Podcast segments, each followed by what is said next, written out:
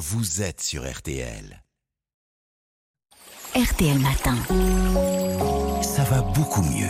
Avec vous, Aline Perraudin. Aujourd'hui, vous nous parlez du syndrome des ovaires polykystiques. C'est fréquent? Alors c'est fréquent, hein. il s'agit d'un trouble hormonal qui touche environ 10% des femmes en âge d'avoir des enfants. C'est énorme. C'est l'une des premières causes de troubles de la fertilité chez la femme bien avant l'endométriose. hein.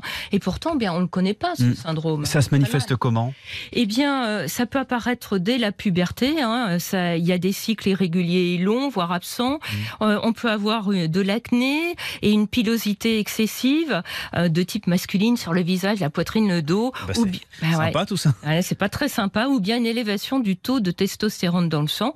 Et puis à l'échographie, on va voir que les ovaires sont plus gros, et puis parce qu'ils présentent beaucoup de follicules. hein.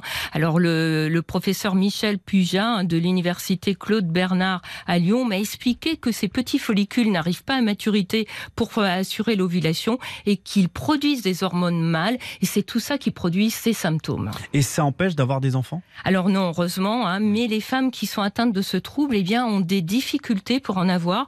D'ailleurs, c'est pas rare que ce syndrome soit découvert au moment où on a un désir de grossesse. La bonne nouvelle, hein, que c'est que souvent, avec l'âge, ça s'améliore parce qu'on a moins de follicules, on a plus de chances donc de tomber enceinte, euh, par exemple entre 35 et 40 ans. C'est pas rare de voir une première grossesse à 40 ans. Et c'est dû à quoi ce syndrome? Alors, il y a plein de causes. hein. C'est vraiment multifactoriel. Il y a des causes génétiques, hein. Euh, il y a des causes environnementales, avec notamment des perturbateurs endocriniens.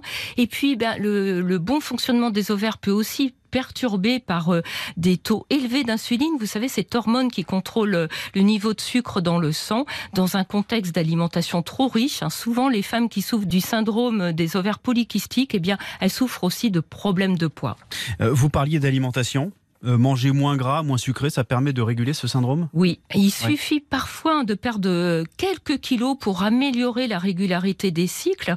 Et puis, euh, alors on peut, euh, euh, c'est pas toujours facile avec l'alimentation. On a donc intérêt aussi à, à augmenter son activité physique. Toujours. Et oui, et parfois, vous voyez, rien qu'en en revoyant son style de vie, eh bien, ça peut améliorer les symptômes, améliorer la fertilité. C'est même le premier traitement de ce trouble. Il y a des traitements médicamenteux disponibles? Alors oui, il y a la pilule hein, qui va mettre les ovaires au repos. Si on ne souhaite pas prendre la pilule, bah, les femmes peuvent avoir un autre médicament qui va bloquer la production des hormones mâles. Et puis euh, il y a l'étude, hein, euh, la prescription de médicaments qui vont réguler la glycémie parce que ces femmes sont plus à risque de diabète, mais tout ça est à l'étude. Merci beaucoup, Aline. À demain. À demain. Retrouvez toutes vos émissions en podcast sur RTL.fr ou sur l'application RTL.